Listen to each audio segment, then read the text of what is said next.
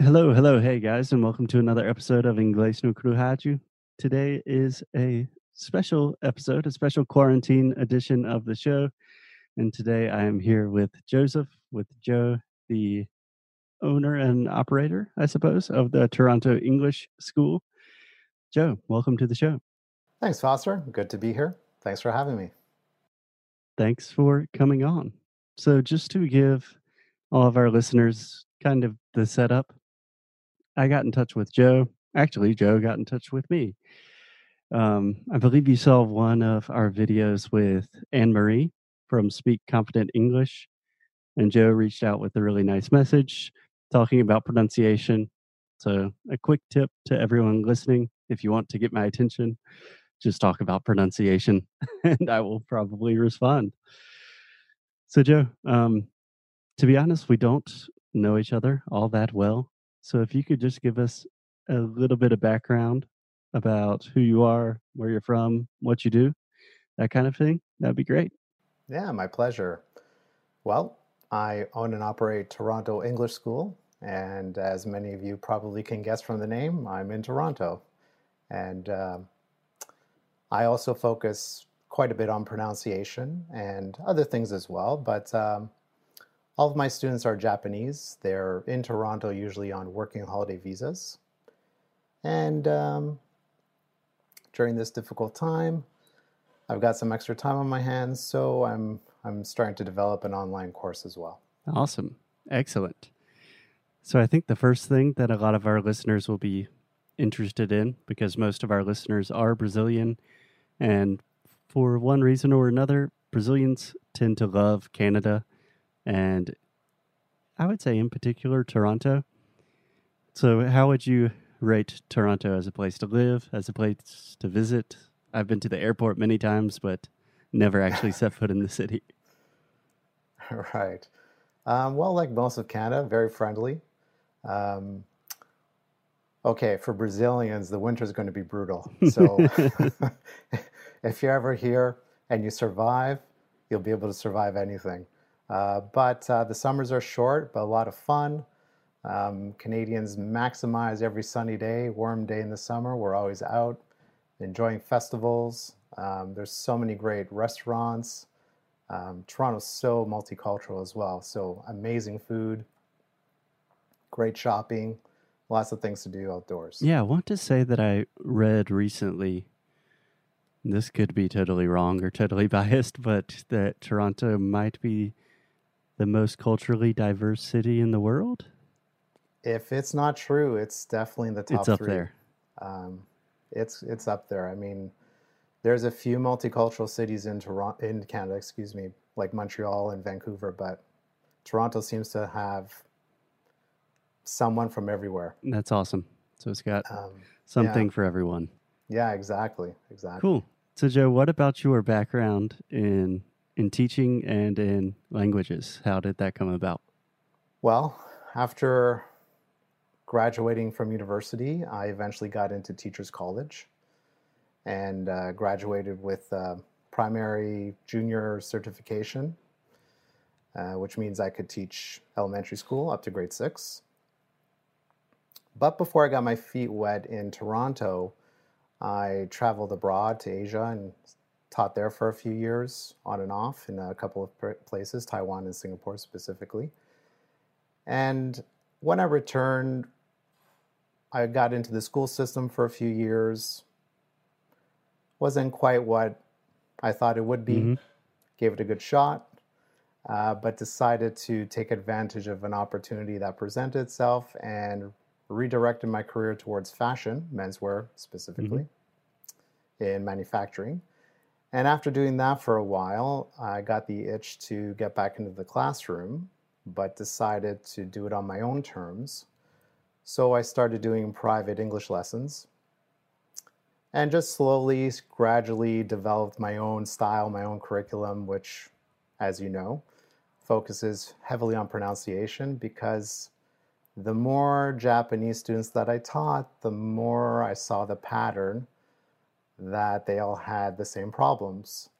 And most of those problems, other than, you know, a shortage of vocabulary or some grammar hiccups, The more serious problems were pronunciation, connected speech, and I thought that that was really the main obstacle to their improvement, significant improvement, I would say. Um, a lot of them had studied in big language schools, but when they come to me, yeah, I mean, the shocking thing is that they still can't pronounce basic sounds after studying for three to six months, yeah. which boggles And many mind. times years. I have students that have lived in the US for decades and can't pronounce basic words. Yeah. Right. And the cool thing is, once you start, you know, showing them along that path, they start to get improvements. They start to feel more confident, and then they get excited again and motivated again to learn English. Whereas they kind of lost that passion when they got mired in grammar textbooks and, you know, idioms. And like idioms to me is just a waste of time. But yeah. anyway. yeah, let's sit down and crack open this idiom textbook. That's going to be a good time. yeah, exactly. Yeah. So it sounds like you have a relatively, or at least I have a relatively similar path to you in the sense that I started in my background in education, was kind of disillusioned by it all, got out of education for a little while, and then came back doing it on my own terms and through a long, winding road, ending up focusing on pronunciation. So I I feel you. This feels like quite a Yeah, meeting of the minds. Yeah, exactly. And it was just all organic and natural, you know. It's wherever the demand was, the need was, that's where the lessons naturally went. And it, it was pronunciation. And there's a real lack of good pronunciation instruction going around. Yeah. Yeah, for sure. And I think we're both trying Yeah. to make a dent in that. So, just two things that stick out to me first. Joe, speaking of pronunciation, I imagine this is a Canadian American thing. I say pronunciation, and I hear you saying pronunciation. Is that correct? That is, yes. Fun.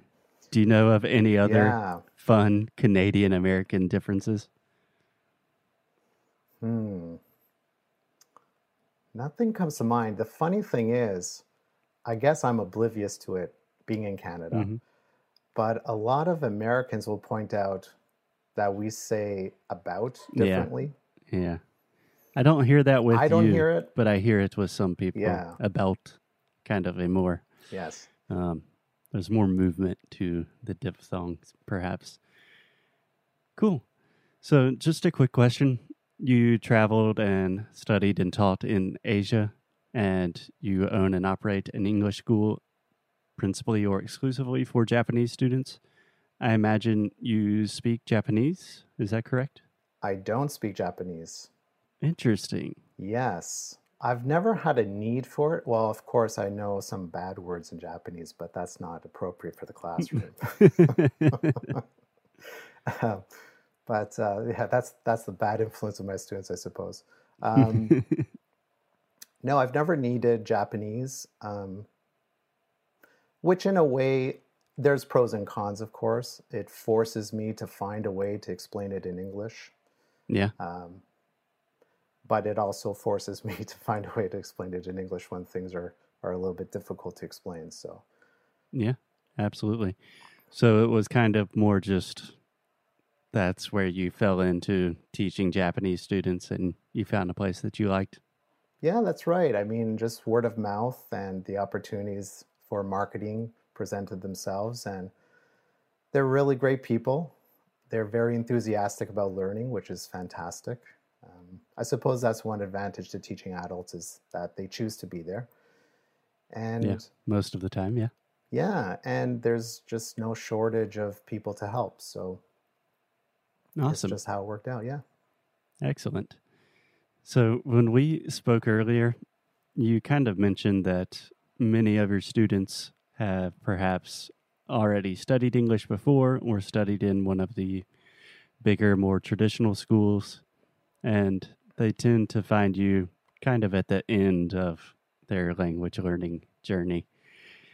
So I imagine most of your students they have a preconception of what a language school is, what they expect to learn, and you kind of have to combat that a bit. Is that is that more or less the case? It is. There's a lot of myths that are still very strong and, and supported by big schools and by government institutions. Um, as you know, grammar is, is a huge one where students just just love those grammar textbooks. they're um, just they're so good. You can yeah, they're, page so turners. yeah, the results are so amazing. Um, I, I, I guess I, I understand why that is. I mean, it's easy to teach. It's straightforward to teach. It's straightforward to study. There's there's a question with a right answer or wrong answer, and pronunciation is more abstract. It's harder to know if you're improving if you're studying pronunciation and things like that. Yeah, much but, more difficult to teach. yes, well. much more difficult to teach. Um, but it's it's just look at the results. I mean, it, it's I shouldn't have to try and convince anyone that grammar is not the way to go uh, because the results aren't there. You know, they they study these grammar rules their whole lives in high school and in big language schools and when they speak, they're still making very simple grammar mistakes. Yeah. And of course, yeah. they understand the rules, they've studied the rules, they know the rules, but I tell them, and I've heard you say a different version of this, but basically, understanding something is not the same as doing it automatically or learn mm-hmm. or learning it deeply. And, yeah. Uh, but that's a huge, huge myth. Um, that that grammar is the way to go. Uh, I, I, don't agree with it. Um, you know, if people want a general understanding of basic grammar, I say go for yeah, it. That's cool. Yeah, that's cool. but don't don't shut yourself in at your desk uh, for hours on end. Get out, start talking to people. You know, work that mouth muscle. Yeah, I've thought of. It depends on my mood, and I always have a different analogy for kind of like implicit learning versus learning something explicitly. And I think the one I'm sitting with right now is just like riding a bike. Like if you're taking the pronunciation route, the more natural way to learn a language, you just kind of ride a bike. You don't really understand the mechanics. On the other hand, you can have a PhD in bicycle mechanics and like physics or whatever, and that does not help you at all to actually ride the bike which is the Absolutely. point. Absolutely. Again, a, a meeting of the minds. My my angle is if you want to learn to play guitar, would you crack open a guitar textbook and just read about it for hours on end and then pick it up and start playing right away? No, you got to pick up a guitar and use your hands and learn those chords through repetition, repetition, repetition. Get that muscle memory working. Yeah, that's something I've recognized a lot recently because I do play guitar. I play a lot of instruments, and with the quarantine, I've had a lot of extra time to brush up on my music. And I recognize, like, I was just watching a lot of YouTube videos about like different guitar techniques. And I was like, oh, I'm not actually playing guitar. I'm not improving. so it's easy to forget. I get where people are coming from. Yeah. Okay. So, Joe, if you had to, because a lot of our listeners have heard me make this case in some form or another many times, but if you had a normal student of yours, a new student that comes to the school, they probably have a background in English, at least like the basic fundamentals of English. And you kind of had to take them through the process of learning in a more a traditional way. What would that process look like for a new student that comes to you? Yeah, sure. Well, usually that starts with a trial lesson. And the purpose for me for the trial lesson is to shock them out of their system, shock that traditional learning out of their system. And um, the way I do that is I focus on, well, I, I, basically, in a very sneaky way, I set them up to shock themselves. Yeah. So I'll ask them, for example, what's the most difficult sound for them to learn in English? And 90% they'll say either R or L sound. Mm-hmm. Uh, sometimes they'll say TH sound as well. that's a tough one for a lot of different uh, languages. Yeah, I would say for Brazilians, the TH is probably up there. Right. And, you know, I'll tell them, okay, well, why don't we just do a little practice? And through the practice, I, I usually get a gaping mouth at some point because they realize that vowel sounds are way more important, have totally been neglected, and they have no idea how to pronounce them. And that's why when they say something like stuff, they really mean to say staff. And Yeah, there's a million of those combinations where A and U can be flipped and the meaning is totally different. absolutely. Okay, so this is another point of agreement with us that I'm a strong believer that vowels are mm, strongly outweigh consonants. If you have to rank them, vowels win every time.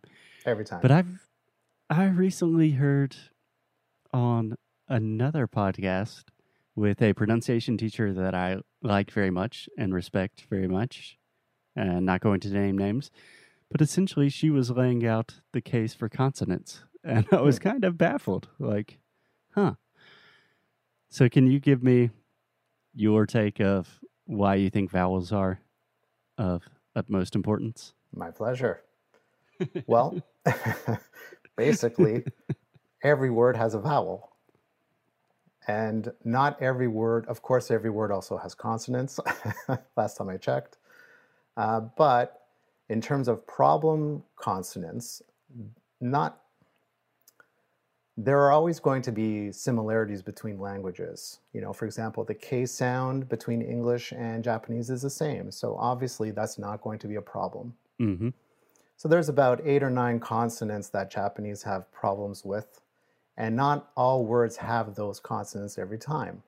But every word has vowels, and more importantly, if a student goofs on a vowel sound, the meaning of the word can be completely different, which makes the meaning of the sentence completely different. Yeah. Whereas if they goof on an R or an L or a TH, you know, if a Japanese person says I sink instead of I think, I'm going to catch that meaning.